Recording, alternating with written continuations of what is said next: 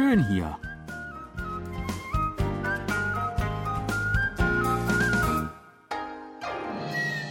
Ausflugstipps für Korea mit Jan Dirks.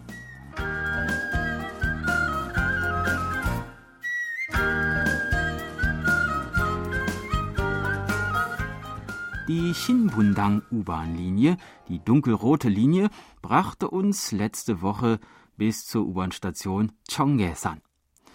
Von dort aus fahren wir heute weiter, um zu entdecken, welche Sehenswürdigkeiten entlang dieser Linie in der Provinz Gyeonggi-do auf uns warten.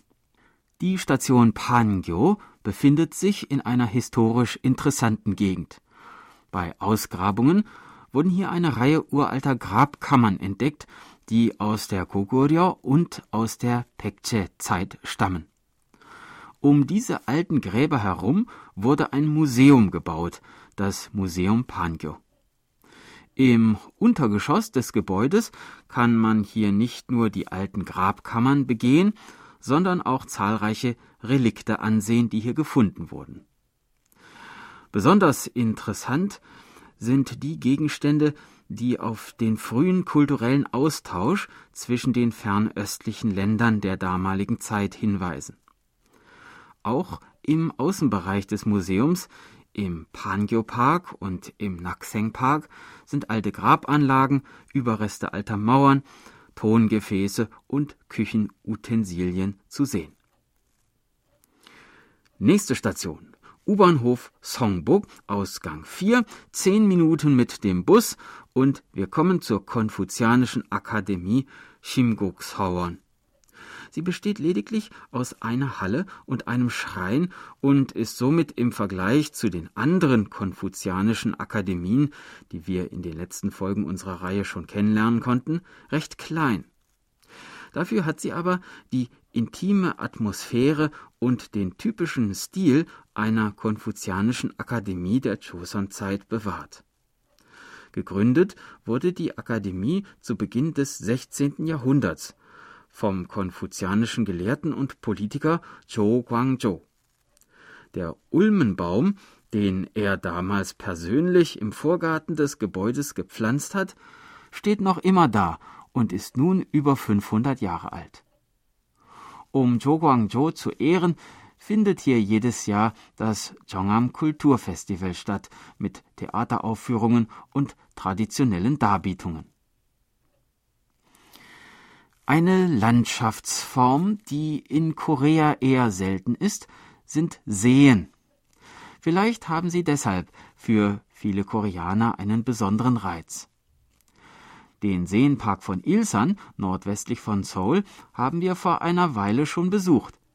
Ein weiterer Seenpark, der noch um einiges größer ist als der von Ilsan, ist der Seenpark Kwangyo, in der Nähe des U-Bahnhofes Kwangyo Chungang gelegen.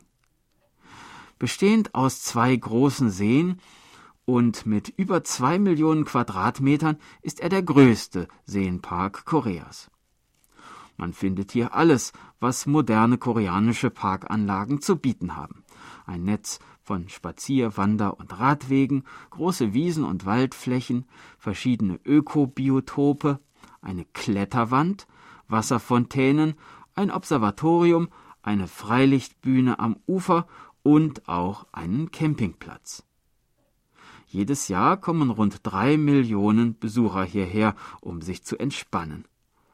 Und wenn man unseren heutigen Besuch mitrechnet, waren es schon wieder ein paar mehr. Einen letzten Programmpunkt haben wir noch. Von der Endhaltestelle der Shinbundang-Linie vom U-Bahnhof Gwangyo gelangt man mit dem Malbus Nummer 6 in circa 10 Minuten zum Museum Suwon. Es besteht eigentlich aus zwei Museen, dem Historischen Museum Suwon und dem Koreanischen Kalligraphie-Museum. Insgesamt 33.000 Ausstellungsstücke sind hier untergebracht. Im Historischen Museum kann man die Entwicklung der Stadt Suwon von der Urgeschichte bis zum 21. Jahrhundert erkunden. Besonders interessant ist die Nachstellung der Stadt Suwon aus den 1960er Jahren. Es sind Geschäfte und Läden von damals aufgebaut Und durch eine Telefonzelle in der Mitte des Raumes kann man die Erklärungen zu den jeweiligen Geschäften anhören. Im koreanischen Kalligraphiemuseum gleich nebenan haben die Besucher die Möglichkeit, die Geschichte der koreanischen Kalligraphie, beispielsweise die verschiedenen Schreibstile, näher kennenzulernen. Auch für Kinder sind im Museum Suwon besondere Ausstellungen eingerichtet. Beispielsweise ist zu sehen, wie in alten Zeiten im Königspalast Geburtstag gefeiert wurde und wie man damals Reiskuchen gemacht hat. Das war unser Ausflugstipp für diese Woche.